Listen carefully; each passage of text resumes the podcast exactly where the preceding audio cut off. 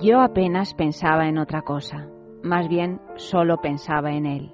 En mi vida todo había perdido su dirección propia y la gravedad tenía una sola dirección, cuya velocidad se multiplicaba en cada latido de mi acelerado corazón.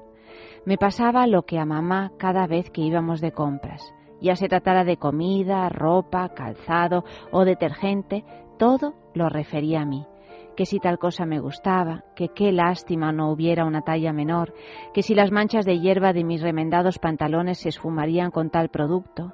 Nunca pensaba en ella.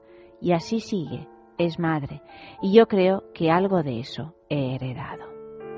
Cuando lo veo, tan pequeño, tan sonriente, tan para comérselo, se me olvida todo lo demás. Me encanta dormirlo en mi pecho, darle el vive, cambiarle los pañales, al principio no acertaba, pero el amor hace aprender todo. De hecho, el amor hace sobrehumanos a los más miserables mortales.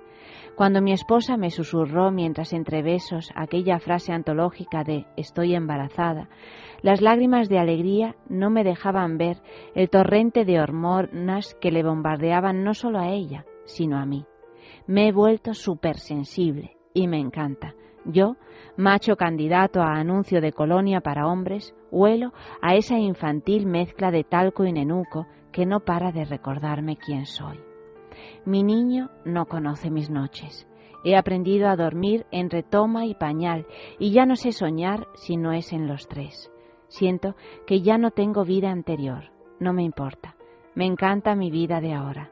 Tan débil como era para tantas cosas, mi niño es la medicina que me hacía tanta falta para remediar tanta flojera. Yo, que desde mis 17 no pasaba una noche en vela sin sentirme apabullado, apenas duermo muchas noches. Tan pulcro en mi horario, me doy cuenta de que el amor conlleva salir de las propias casillas y rehacer los planes a cada segundo. Así en tantas cosas, y sin embargo, tan feliz. A veces tengo miedo, o más bien creo que lo tengo. Pienso en el futuro de mi hijo. El mundo anda tan acelerado que temo quedarme estancado y de padre pasar a bisabuelo en diez años, desenganchado del devenir. Pero me aferro a la certeza de que ningún acontecimiento, ningún descubrimiento, ningún nuevo pecado o virtud podrán jamás quitarme el ser padre y serlo por toda la eternidad.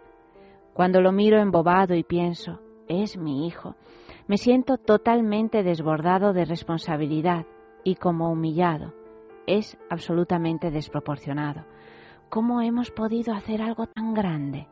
No quiero pensarlo, porque me siento como lanzado al vacío, aunque realmente es así, un salto en confianza, un vivir en esperanza.